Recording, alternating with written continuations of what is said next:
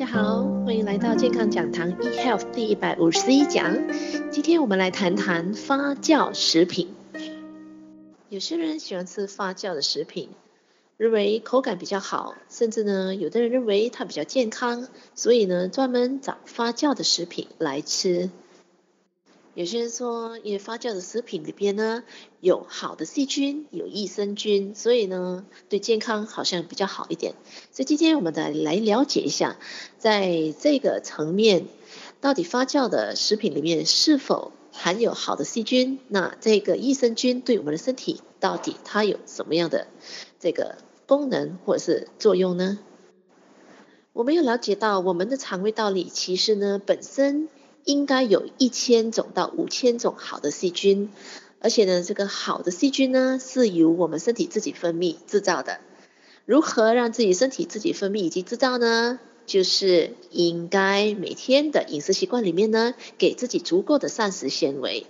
有正确的膳食纤维的饮食习惯呢，我们的身体自己就会产生有效的益生菌了。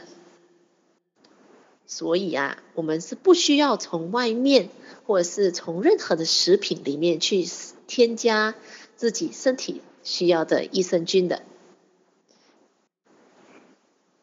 因为外面的你为它添加的，不管是乳酸菌还是其他的益生菌，它的种类其实是有限的。不管今天我们是在呃这个药药剂店里边买到的这个所谓的良菌益生菌，还是在发酵的食品里面发酵出来的这个益生菌种类呢，只有区区的几种而已。虽然在外面买到的那些良菌益生菌，可能你可以看到不同不同的品牌，好像好多种的，其实呢，它的品种真的只有两三种而已的。但人们啊，整体的健康事实上是需要几千种不同种类的细菌，好的细菌来维持的，所以才可以达到我们肠胃道的平衡。所以呢，话又讲回头，我们呢真的不需要靠外面吃进来的替代性的这个。良菌、益生菌来维持本身的健康，只要我们的身体的肠胃道，我们的膳食纤维是足够的，我们的身体自然而然会产生足够的益生菌，让我们身体达到平衡健康的。那话又说回头，我们来了解多了解发酵食品吧。所以撇开这个健康的层面不说，刚才我们已经了解到，吃发酵食品呢，绝对不会让我们得到益生菌而身体变得更健康的，反而它有不好的效果。那除此之外呢，其实呢，好多些发酵食品啊，其实是有危险的。因为当我们把食品，不管你是用腌制它，或是请问一下，你是怎么样能够确保控制它里边所发酵出来的细菌都是好的细菌呢？有可能它已经是一个坏的细菌了，因为我们肉眼是看不到的呀。是啊，这些发酵的食品啊，是从古老的时代呢延伸下来、流传下来的。以前人们没有。办法，为了想要吃那个食品，然后想要食品保存久一点，没有办法之下才用来腌制，才来用来发酵那个食品。因为以前没有冰箱，也没有很好的运输系统，所以呢，迫不，我迫不得已的必须将一些食品发酵过啊，所以它的食品可以耐得久一点点。不过呢，发酵的东西呀、啊。我们真的真的要去考虑一下，因为我们真的肉眼看不到，我们不晓得发酵出来的时候，它里边的细菌的菌种啊，到底是好的细菌比较多呢，还是坏的细菌比较多啊？所以啊，在这边强调一下，不是说我们一定不可以吃发酵过的东西。只是说，但我们要吃发酵东西的时候的前提是，一定要确保它发酵的过程，整个过程它的卫生、它的品管的管制是非常的安全的，确保呢里边没有其他霉菌、不好的细菌的滋生，这样子我们才可以去吃那个所谓被发酵的食品啦。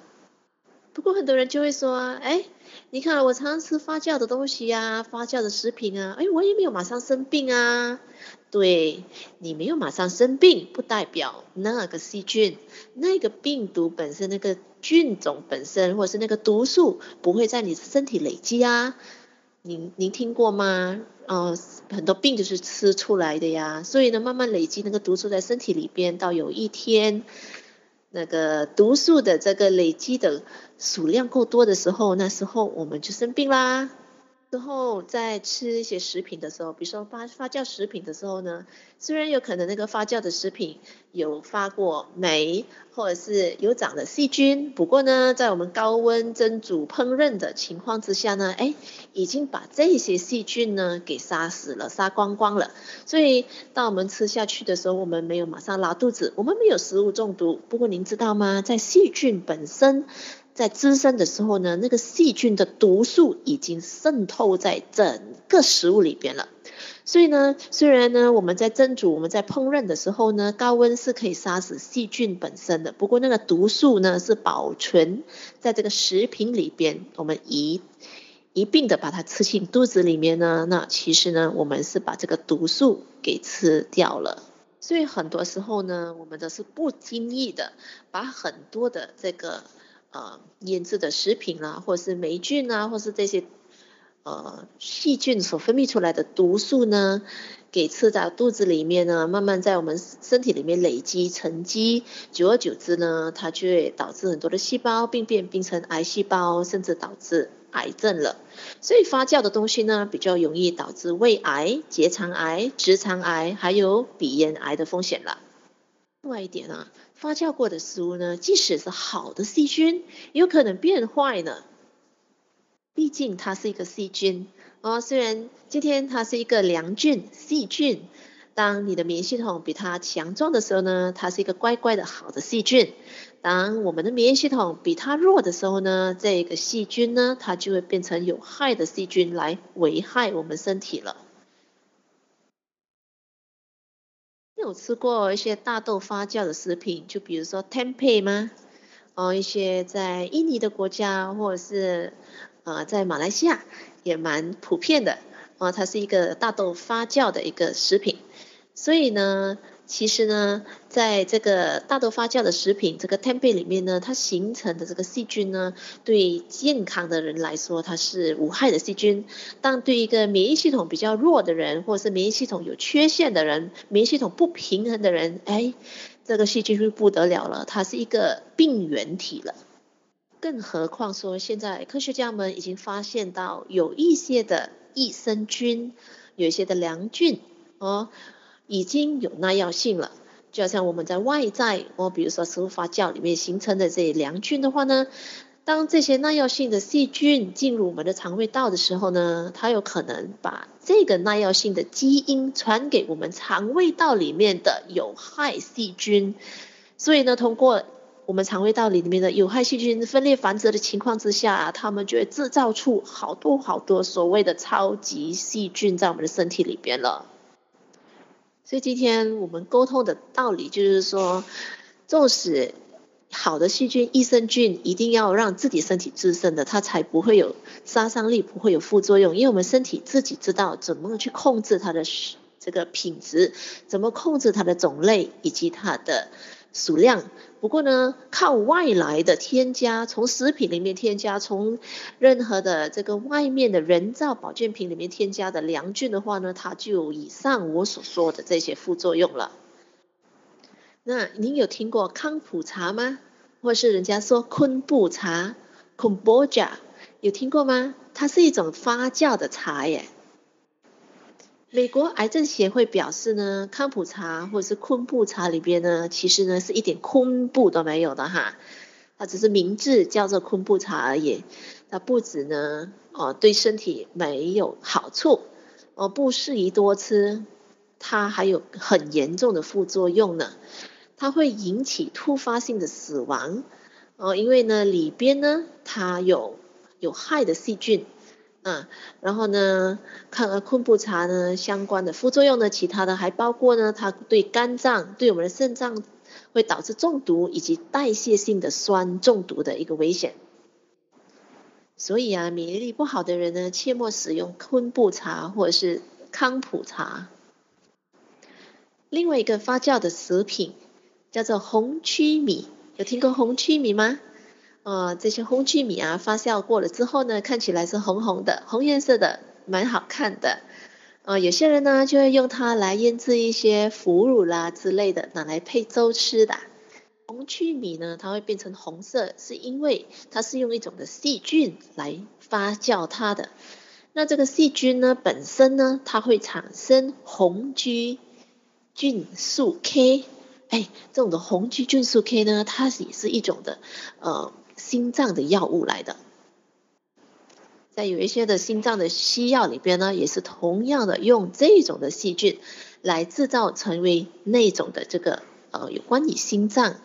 这个问题使用的一个药物。所以呢，在红曲米本身呢是用这种的细菌来发酵的，所以呢，在红曲米本身呢，它有。这一种的药物的呃成分在里面，那一旦不小心吃了过量的之后呢，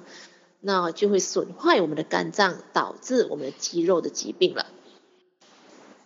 今天如果是一个药物的话呢，那病人肯定会遵照医生所吩咐的剂量来服食它。不过呢，如果这样子的一个药物呢产生在食品里面，你想设想一下，今天。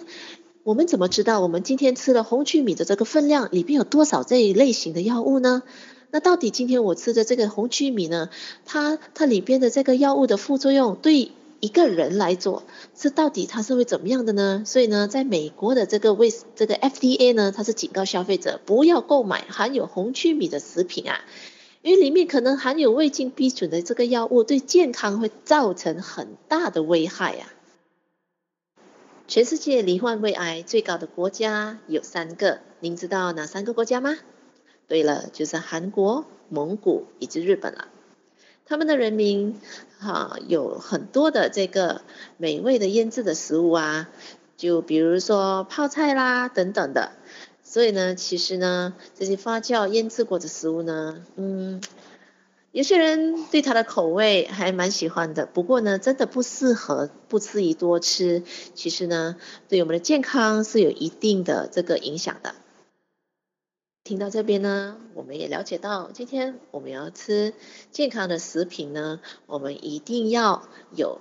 这个健康的智慧啦。今天，嗯，我们说发酵的东西呢，虽然很好吃，那久久我们吃一次，哦，偶尔。呃，助兴的时候呢，吃一一小小分量，那是 OK 的，因为我们身上还有很多的解毒跟排毒的器官还在为我们工作呀。你的肾脏、你的肝脏，其实呢，哦，还是会很群力的。只要它健健康康的话，它还是会很群力的把这个毒素分解掉，然后代谢出体外的。不过呢，肯定肯定，我们不要。呃，认为说这些发酵的食物是一个健康食品哦，每天都在吃，而且吃的分量是很多，那我们的身体可能负荷不到啦。今天健康讲堂 eHealth 第一百五十一讲发酵食品呢，我们就分享到这边。我是你的营养美学导师 Sydney，我们下一次再会。